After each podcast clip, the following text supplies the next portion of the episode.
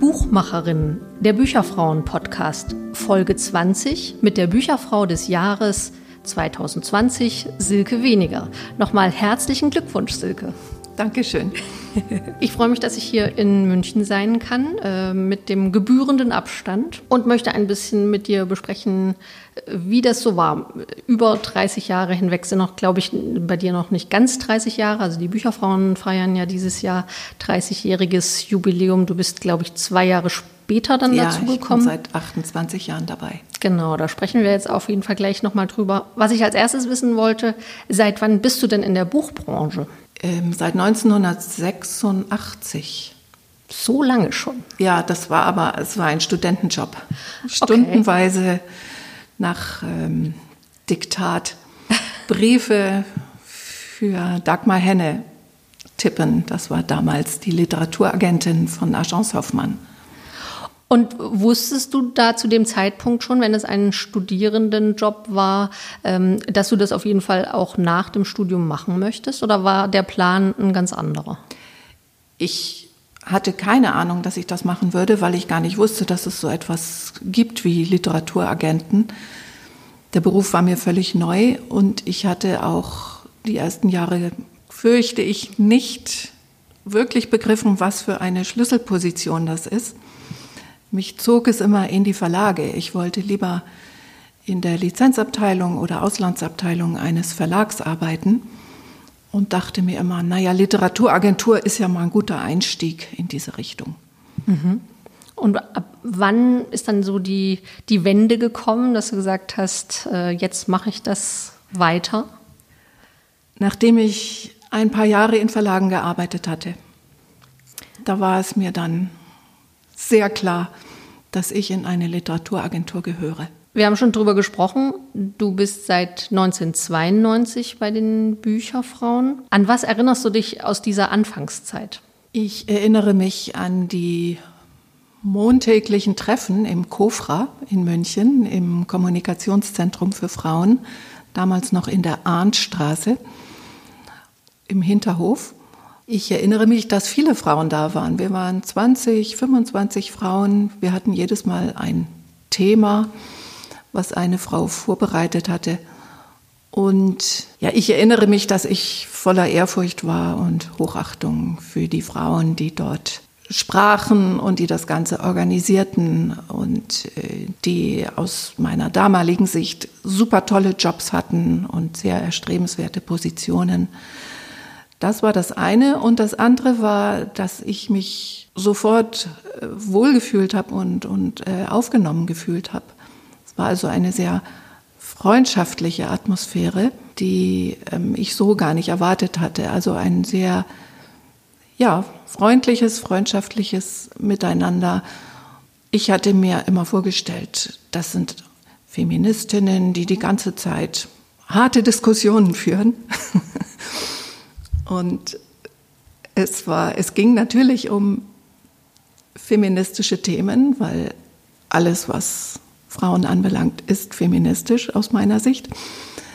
Aber die Themen waren sehr handfest, sehr praktisch. Es ging in erster Linie um den Job, um die Berufsausübung und um, wie man heute sagt, Work-Life-Balance. Damals hatte man dieses Schlagwort noch nicht.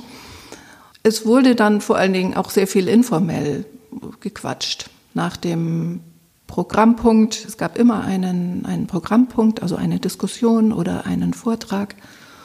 Und danach saßen die Frauen noch zusammen, haben irgendwas getrunken und einfach geplaudert. Und wer wollte, konnte nach Hause gehen. Wie wichtig war dir der Feminismus zu diesem Zeitpunkt? Ich wusste nicht so richtig, was das ist weil so aufgrund meiner Sozialisation, ähm, die eher immer möglichst unpolitisch war und bitte nirgendwo anecken und nirgendwo auffallen, war der Feminismus irgendwas ganz, ganz aggressives, befremdlich auch, weil Warum sollten Frauen sich die ganze Zeit streiten wollen? Also eine, ich, ich hatte eine extrem unpolitische Haltung. Und gleichzeitig war ich aber fasziniert und hingezogen. Ich hatte damals schon die einschlägigen Bücher gelesen der 80er Jahre. Welche waren das denn? Ach, oh Gott, das sind so schreckliche Bücher. Sven de Merian, Der Tod des Märchenprinzen. Nein, aber natürlich auch äh, Die Scham ist vorbei, Anja Meulenbelt, das fand ich sehr toll. Verena Stephan, Häutungen konnte ich leider überhaupt nicht verstehen. Also Die Scham ist vorbei war tatsächlich ein, ein großartiges Buch. Frauenoffensive damals, genau wie Häutungen. Und dann ganz viele Bücher aus den, äh, von Rororo und natürlich Frau in der Gesellschaft. Die hatte ich gelesen, aber ich hatte nie mit Frauen ähm, zusammengearbeitet oder diskutiert. Ich war so für mich alleine ein bisschen feministisch angehaucht und interessiert. Und ähm, hat sich an dieser Bedeutung des Feminismus von, sage ich mal, 1992, hat sich da inzwischen was geändert? Ja, ja, ganz viel. Ähm, ich habe natürlich gar nicht mehr diesen Abstand. Ich finde, Feminismus ist das Normalste von der Welt. Und jede Frau und jeder Mann, die ein bisschen, ja, etwas auf ihre Intelligenz und ihr Bewusstsein setzen, sollte sich Feministin nennen. Hm. Welchen Einfluss hatten die Bücherfrauen auf deinen Werdegang in der Buchbranche? Einen, einen großen, weil das war für mich immer eine, eine, eine Rückversicherung, also emotional, sozial, politisch. Ähm, ich wusste immer, dass ich dahin gehöre und dass ich mit Hilfe dieses Netzwerks auch immer irgendwo hinkommen werde, ohne mich in dem jeweiligen Verlag, wo ich arbeitete oder in den Strukturen, die in diesem Verlag herrschten, irgendwie verbiegen zu müssen.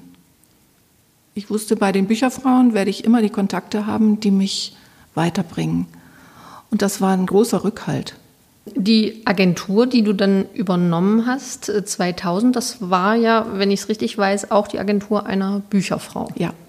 Äh, Brigitte. Magst du uns ein bisschen was erzählen? Ja, Brigitte Axter war eine der Gründerinnen der Bücherfrauen in Frankfurt, also 1990. Und zwar kannte sie das Modell der Women in Publishing aus ihrer Zeit in London. Sie hatte eine Zeit lang in einer Londoner Agentur hospitiert bevor sie sich als Agentin selbstständig gemacht hat. Und dort kam sie in Kontakt mit den Women in Publishing. Und mit zwei anderen äh, Bücherfrauen aus Frankfurt hat sie beschlossen, wir gründen jetzt einen deutschen Ableger. Und wie bist du mit ihr zusammengekommen und auch übereingekommen, dass, dass du äh, quasi ihren Weg auch weiterführst? Ähm, sie rief mich irgendwann an. Also wir hatten gar nicht viel Kontakt. Wir hatten uns nur einmal im Agentenzentrum auf der Frankfurter Buchmesse getroffen. Also ich bin zu ihr hingegangen und habe gesagt, hallo, ähm, ich bin auch Bücherfrau übrigens. Ja, weil wir beide Literaturagentinnen waren, wollte ich, dass wir uns begrüßen. Das war ein nettes Gespräch, aber es hat jetzt keinerlei weitere äh, Kontakte gegeben.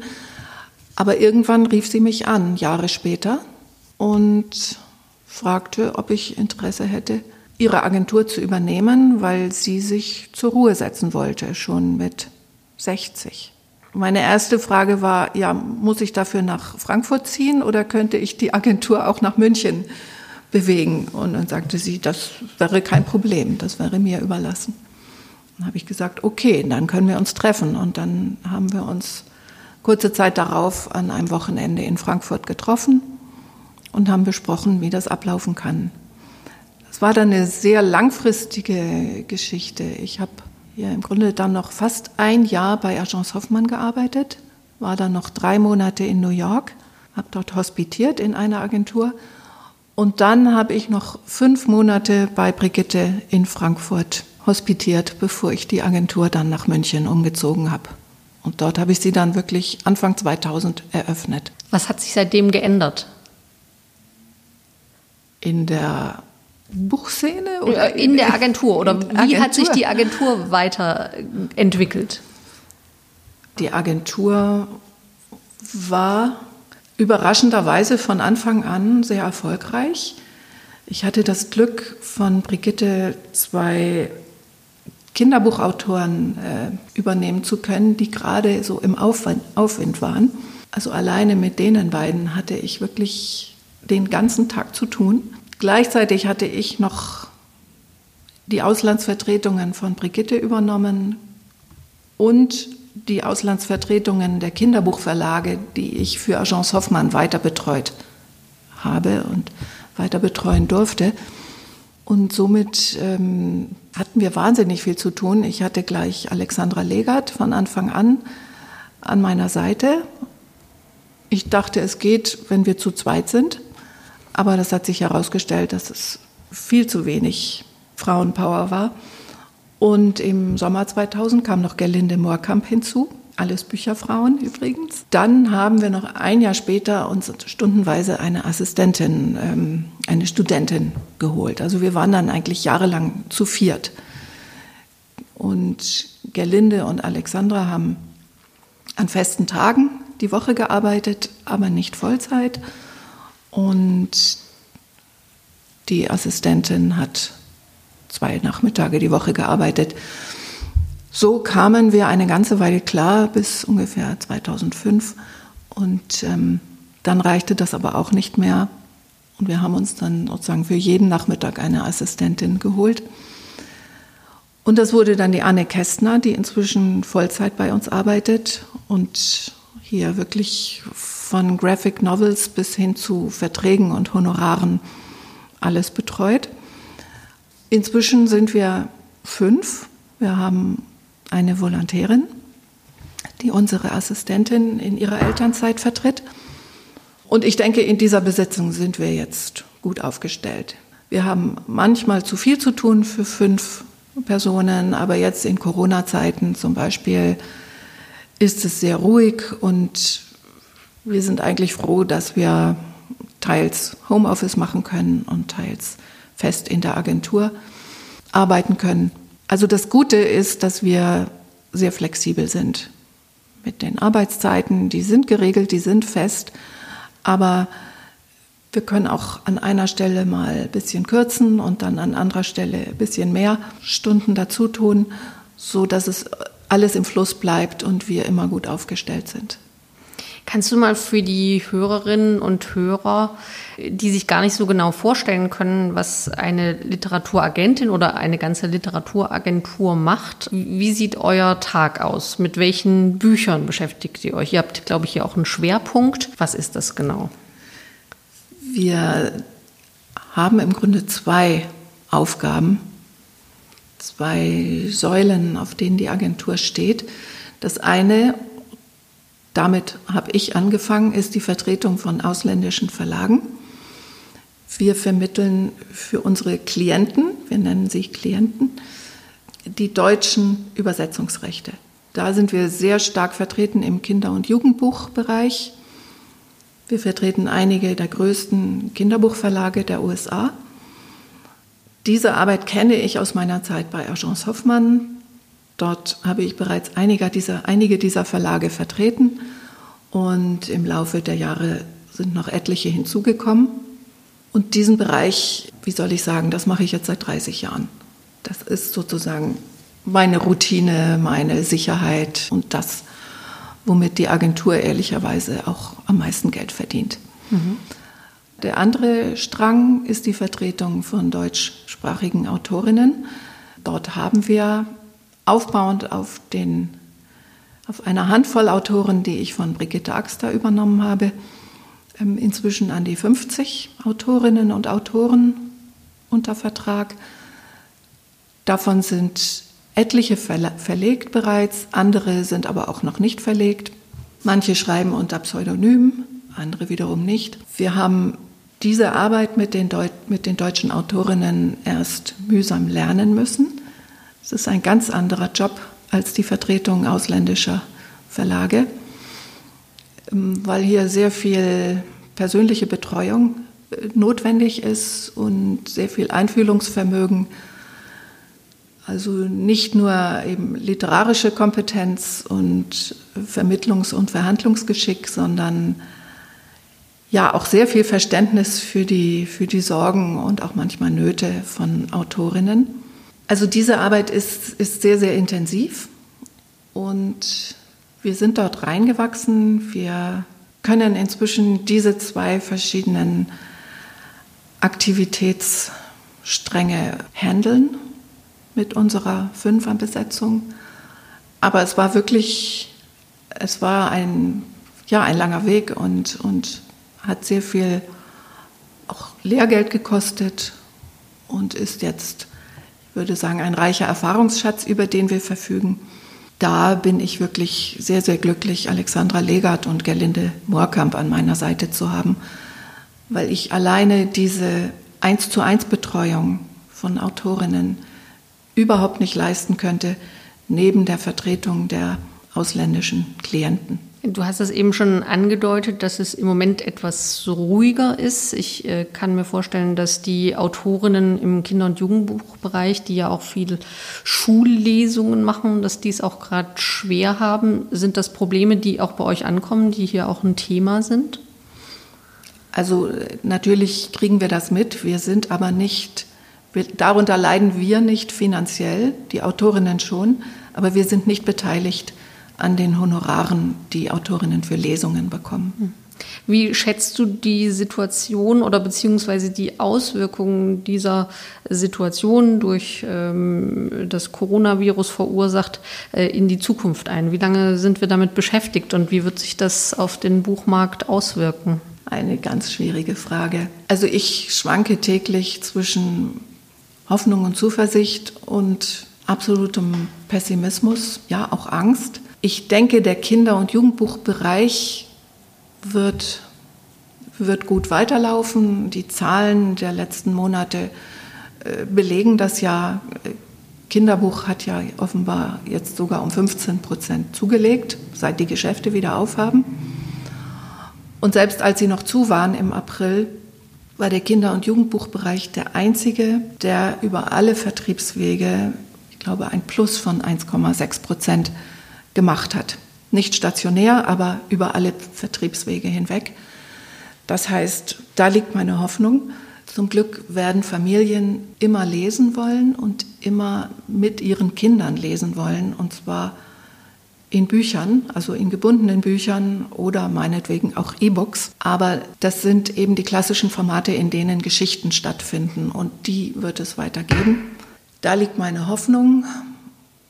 Mein Pessimismus liegt darin, dass es viel weniger Auftrittsmöglichkeiten gibt für Autorinnen, dass es viel weniger Begegnungen mit den Leserinnen und Lesern geben wird, also potenzielle Kunden im Buchhandel.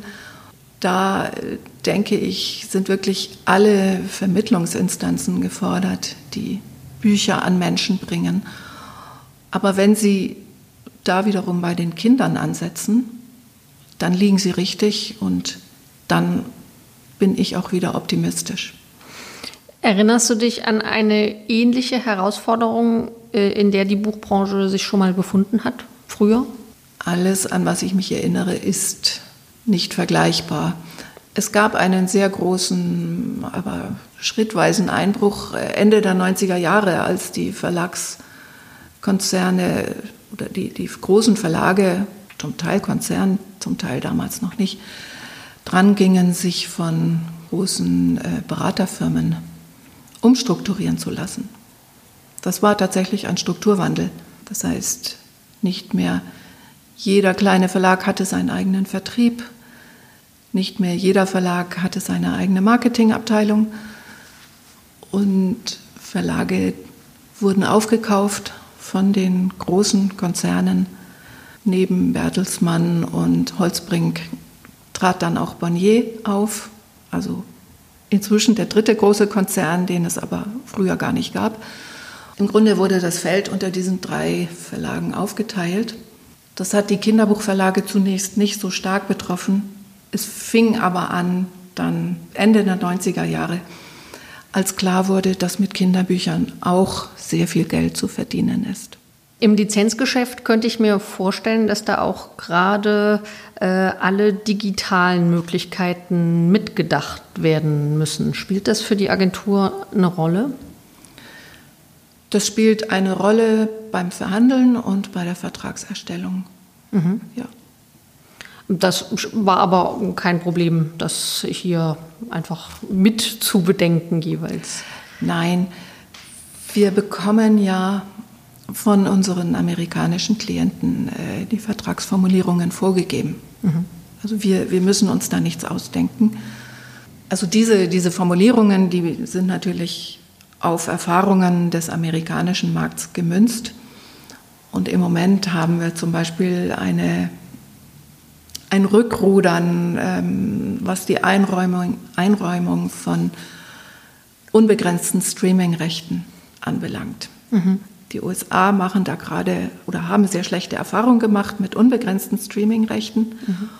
und werden die jetzt sukzessive aus den neuen Verträgen für deutsche Übersetzungsrechte wieder rausnehmen. Mhm. Das ist so etwas, was sich dann mit leichter Zeitverzögerung in Deutschland fortsetzt. Und äh, das werden wir auch erleben, dass unbegrenztes Streaming für Buchinhalte nicht mehr unbegrenzt möglich sein wird. Jetzt will ich mal von dem Agenturleben, sage ich mal, ähm, auf den Verlag eingehen, den du 2010 gegründet hast und äh, äh, der möglicherweise vielleicht auch ohne Bücherfrauen gar nicht so zustande gekommen wäre. Die Edition 5, magst du da erzählen, wie das zustande gekommen ist? Ja. Edition 5 ist ein reines Bücherfrauenprojekt. Zumindest war es so angedacht. Es entstand aus einem Seminar, was es jedes Jahr gibt, veranstaltet von der Bücherfrauenakademie auf Sylt, die Textwerkstatt, die Karen Nölle ins Leben gerufen hat.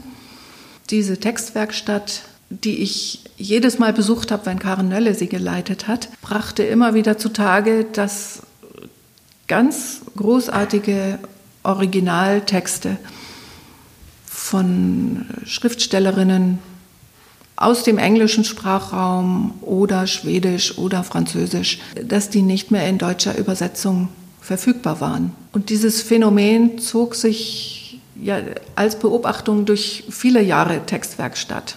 Wie oft hast du teilgenommen? Kannst du dich erinnern? Inzwischen acht, neun Mal, vielleicht zehn Mal. Und dieses Bedauern war wirklich sehr groß. Wir sind ja in diesen, in diesen vier Tagen, wo wir so intensiv mit Texten arbeiten, immer total eingetaucht in die Sprache und in die Inhalte der Texte.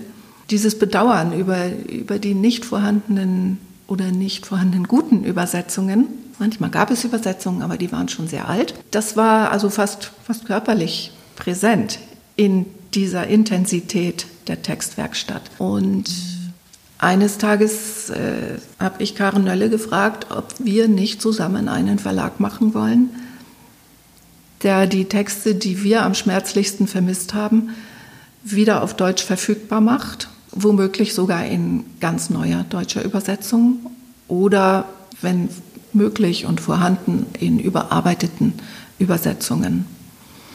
Und ich hatte damals äh, durch die Vermittlung der BIS-Reihe von Stephanie Meyer, Twilight, sehr viel Geld mit der Agentur verdient. Und mit diesem Geld, was ich in diesen Jahren 2008, 9, 10 verdient hatte, wollte ich unbedingt etwas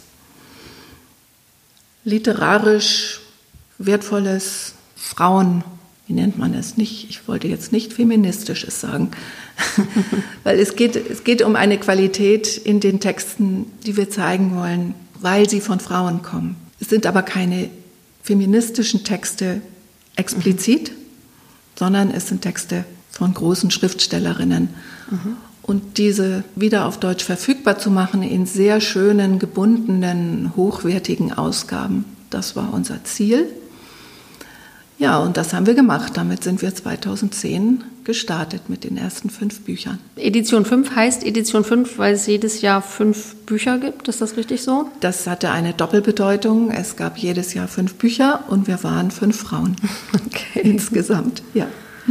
Das heißt, sind schon einige Bücher jetzt wieder erschienen? Wir haben fünf Jahre lang diese Fünferstaffel gemacht, fünf mhm. mal fünf. Danach konnte ich es nicht weiter durchhalten, rein finanziell auf, auf diesem Niveau, in dieser Ausstattung weiter Bücher zu machen. Hinzu kam, dass nach 25 Büchern und dieser doch sehr einheitlichen Gestaltung uns so ein bisschen das Frische fehlte und auch unsere großartige Gestalterin, Kathleen Bernsdorf, wollte auch mal wieder kreativer mhm. mit unseren Büchern umgehen.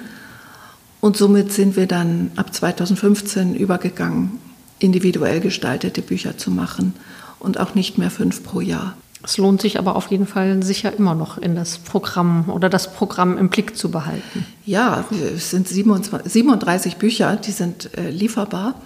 Diese Bücher verlieren ja nicht an Aktualität, weil sie immer wahre Geschichten erzählen. Wir haben sie ja herausgebracht ab 2010. Da waren sie zum Teil schon 30 oder 50 oder 80 Jahre alt. Die paar Jahre, die jetzt vergangen sind, seit wir sie wieder rausgebracht haben, sind im Grunde nur ein ganz kurzer Moment in der Literaturgeschichte. Ich würde mal wieder zurückkommen zum Bücherfrauendasein und äh, was du da in den ersten Jahren auch mitgeprägt und miterlebt hast. Kannst du dich zum Beispiel an die ersten Bücherfrauen des Jahres erinnern? Ja, ich kann mich sogar an die Vollversammlung erinnern, wo wir die Idee entwickelt haben. Was war da ähm, der Gedanke dahinter? Wir brauchten ein Aushängeschild und es war damals Christiane Filius-Jene, die damals in München war, mhm. die auch unsere Pressearbeit gemacht hat in München. Die hatte immer sehr tolle Ideen und war auch immer sehr mitreißend.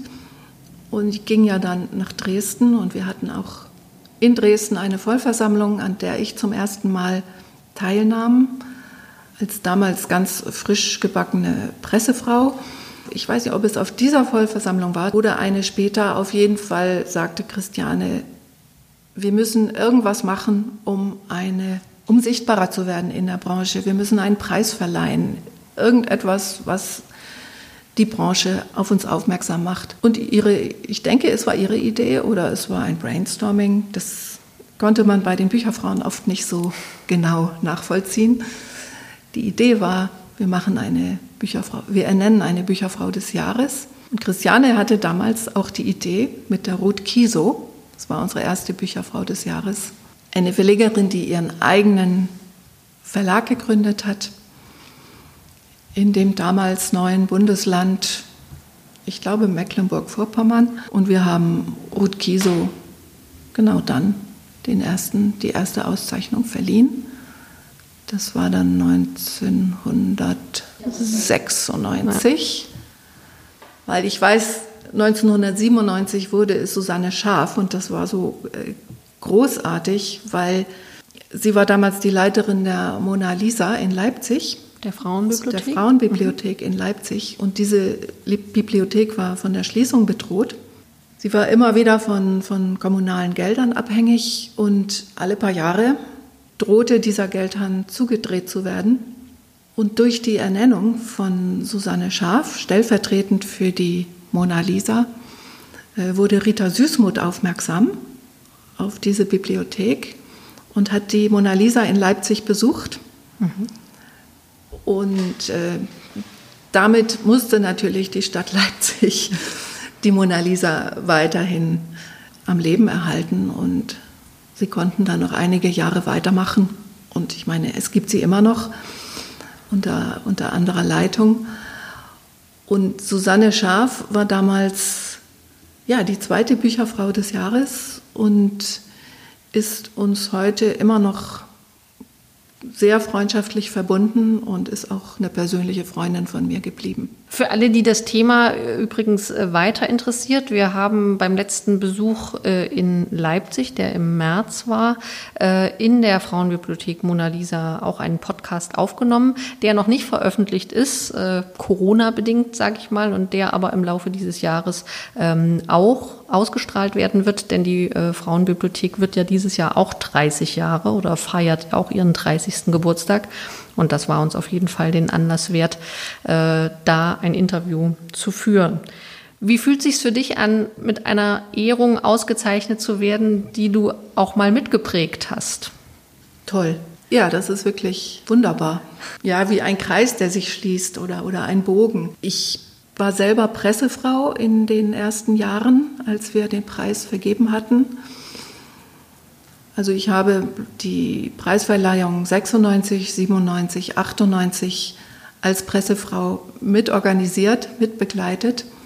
Ich hätte mir aber nie träumen lassen, dass ich selber diesen Preis bekomme, weil ich mich nie so gesehen habe. Also ich habe mich immer als Organisatorin in der zweiten Reihe gesehen. Auch als Agentin drängt man ja nicht ins Rampenlicht. Und ja, gleichzeitig habe ich gemerkt, wie wichtig das ist. Also mit der Gründung von Edition 5 habe ich gemerkt, dass man sich nicht oder Frau sich nicht hinter ihren Büchern verstecken darf. Es ist, wird immer wichtiger, selber hervorzutreten und sich auch vor das Programm zu stellen und zu sagen, das habe ich gemacht. Insofern kommt mir dieser Preis jetzt sehr gelegen natürlich in unserem zehnten Jahr. Es ist für mich aber ungewohnt. Ich bin wirklich keine Rampensau. Aber ich merke, dass es Spaß macht und man wächst. ja. Apropos man wächst oder Frau wächst oder das Netzwerk wächst, gibt es Entwicklungen, wo du sagen würdest, das war auch so ein Meilenstein für die Bücherfrauen in den 30 Jahren? Das gab es immer wieder.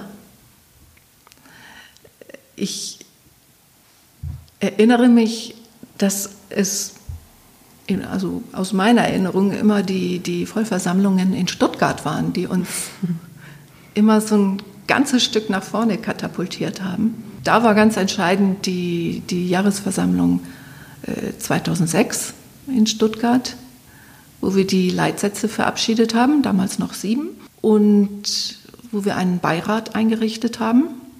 Und das Ganze war ja entstanden aus einer auch Stuttgarter Initiative um Susanne Martin und Frauke Ehlers, die eine, eine Art Arbeitsgruppe gebildet hatten. Wohin steuern die Bücherfrauen? Und die, diese Vorschläge, Beirat, dann ein, ein Selbstbild, was sich in den Leitsätzen dann äh, wiedergespiegelt hat, ja quasi gefordert hatten. Es gab gar nicht viel Widerstand gegen diese, gegen diese Forderungen, weil es war ganz klar, es war höchste Zeit, dass, diese, dass dieser Vorwärtssprung gemacht wird. Es musste sich nur, wie so oft, eine kleine Gruppe Frauen finden, die das Ganze in die Hand nehmen und vorantreiben. Das ist ja bei den Bücherfrauen wunder, wundersamerweise immer passiert, wenn es ganz kritisch wurde. Also ich, ich wünsche den Bücherfrauen, dass es auch immer wieder solche Impulse gibt dass es kritisch wird, ist natürlich unangenehm, aber ich glaube, wir können nicht anders, als auf diese Weise zu funktionieren, weil wir alle ehrenamtlich arbeiten. Und im Ehrenamt ist es so, dass man immer wartet, dass eine andere die Aufgabe übernimmt. Aber bevor sie dann gar nicht getan wird, übernimmt eine Frau sie dann eben doch. Und ich denke, an diesen Punkten ähm, wachsen wir immer und an diesen Punkten können wir uns dann später zurückblickend auf die Schulter klopfen und daran sind wir dann gewachsen. Das wäre sonst auch meine Frage gewesen. Was wünschst du dir von den Bücherfrauen, äh, wo sie noch mal ein, ein Stück oder einen Schritt weitergehen? Also ich wünsche mir, dass äh, weiterhin alle Themen äh, bei den Bücherfrauen besprochen werden können und diskutiert werden können. Immer wieder die Frage, wie politisch sind die Bücherfrauen? Das ist ein Punkt, an den wir immer wieder kommen. Das war auch in der Vergangenheit so. alle paar Jahre tauchte die Diskussion auf, wie feministisch sind die Bücherfrauen. Die Frage konnte nie zufriedenstellend für alle beantwortet werden. Das liegt aber in der Natur dieser Frage. Und wichtig ist, dass wir immer wieder darüber sprechen und uns auch streiten. Wir hatten früher sehr viel wildere Streits um Feminismus, weil wir auch sehr viel mehr kämpferische Feministinnen in unseren Reihen hatten. Als Frau, die ja, sich vielleicht eher als moderat, aber trotzdem feministisch empfindet, ähm, hatte man leicht das Gefühl, man ist jetzt viel zu unpolitisch, um überhaupt in diesem Verein mitmachen zu dürfen. Ausschließende Denken, das hat sich überlebt, das haben wir nicht mehr. Wir sind viel integrativer geworden. Wir können viel mehr Widersprüche in uns vereinen. Und das sehe ich als unsere Stärke. Mhm. Das ist die Qualität der Bücherfrauen. Oder das ist das, was mich durch 28 Jahre getragen hat. Es kommt gar nicht darauf an, dass wir eine Proklamation lostreten, hinter der sich alle versammeln müssen. Dazu sind wir viel zu breit aufgestellt. Wir haben viel zu viele Berufe, viel zu viele verschiedene Interessen in unserem Kreis. Und wir werden, wir werden immer mit vielen Stimmen sprechen müssen. Aber das Wichtige ist, dass wir, ja, dass wir uns bemühen, zu verstehen, wie tickt die andere und warum haben wir trotzdem gemeinsame Interessen? Und warum ist es für uns immer noch was anderes, Frau in dieser Branche zu sein, als Männer? Und vor allen Dingen auch, warum es wichtig ist, organisiert zu sein bei den Bücherfrauen. Und daran müssen wir festhalten, dass wir, dass wir bestimmte Merkmale, ich will jetzt gar nicht sagen Besonderheiten, weil dann sind wir wieder besonders, dass wir bestimmte Merkmale der weiblichen Berufsbiografien benennen und einfach auch jungen Frauen vermitteln, hör mal, es gibt ein paar Fakten, mit denen müssen wir uns arrangieren, die müssen wir organisieren, damit es für uns alle gut weitergeht im Beruf. Und da kann ich nur sagen, Frauennetzwerke sind das Aller, Allerwichtigste, was, was eine Frau haben sollte in ihrer beruflichen Karriere. Ich finde, das ist eigentlich auch ein schönes Schlusswort. Und danke dir für deine Zeit, für das Gespräch ähm, und auf dass wir uns auf vielen, bei vielen Bücherfrauen Gelegenheiten immer wieder austauschen können. Darauf freue ich mich auch. Danke. Wenn ihr uns nach dieser Podcast-Folge schreiben wollt, dann tut dies gerne per E-Mail an podcast.bücherfrauen.de. Ihr erreicht uns aber natürlich auch auf Twitter, at Bücherfrauen mit UE, ebenso auf Facebook. Vielen Dank fürs Zuhören und bis bald zur nächsten Folge Buchmacherin, dem Bücherfrauen-Podcast.